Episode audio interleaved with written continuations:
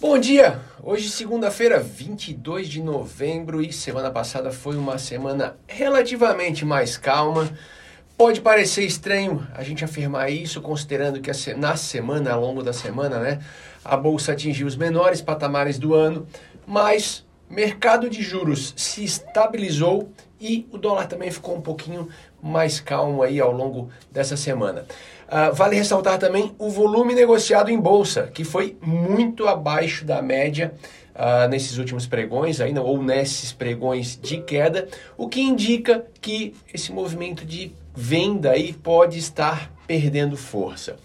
Foi também uma semana ali de meio de mês, né? Uh, e poucos indicadores foram divulgados. A gente teve IBCBR, que veio abaixo das expectativas, firmou retração da economia no terceiro trimestre, ou seja, a economia caiu no terceiro trimestre de 2021. Uh, ah, tivemos também a divulgação do IGPDI, que também veio abaixo da expectativa, mas nesse caso, inflação menor do que esperado é um dado bom tá? Mas também nada que uh, sacramente é que a gente já bateu no teto da inflação ou que seja uma tendência agora a queda da inflação daqui para frente.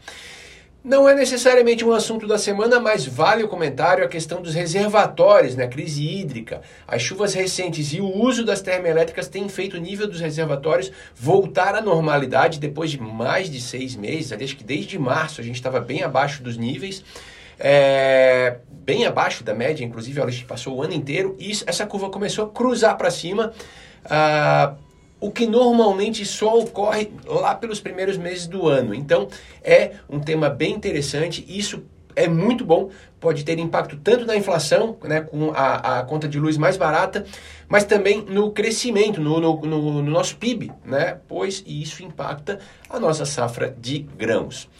Outro dado bem interessante também são os números da Covid, tá? Tanto contágios como internações e número de mortes. Finalmente, a gente está aí com os menores números desde o início da pandemia, tá? Ah, desde que a gente começou até aquela curva ascendente lá em abril do ano passado, a gente está caindo agora, vindo para os menores níveis. As vacinas, né, já estão sobrando, os números de vacinação são ótimos aqui no Brasil e melhores ainda nos estados mais populosos, né, o que dá uma eficácia ainda maior. Além disso, com essa sobra de vacinas, o governo já sinalizou a aplicação de dose de reforço para todos os adultos. Claro, não começa de uma hora para outra, escalonado isso de acordo com uh, o prazo da segunda dose, mas já começou essa vacinação em alguns estados. Ao contrário da gente, na Europa, o número de casos está subindo, atingindo, inclusive em alguns lugares ali, os piores números desde o início da pandemia de contágio. Tá? A Alemanha é um caso desses. Alguns países quiseram colocar medidas de restrição e discutir a vacinação obrigatória, o que gerou fortes protestos aí no último final de semana, tá? Uh, vale ressaltar também Estados Unidos, que está com números estabilizados, mas os números estabilizados bem altos ainda, mas nenhuma medida restritiva por lá se discute, pelo menos. Bom, para essa próxima semana, olho aqui no Brasil na PEC dos precatórios, que será, aliás, a PEC que virou dos precatórios virou do PEC do teto dos gastos, né? Teto dos gastos. Vai ser discutida no Senado. Em princípio, os senadores têm falado aí em tentar achar uma saída para não postergar o pagamento dos precatórios e conseguir pagar esse auxílio de 400 reais dentro do teto. Vamos ver o que, que acontece. Tá? E lá fora, muito provavelmente, Joe Biden deve anunciar o novo presidente do Fed ainda essa semana, tá?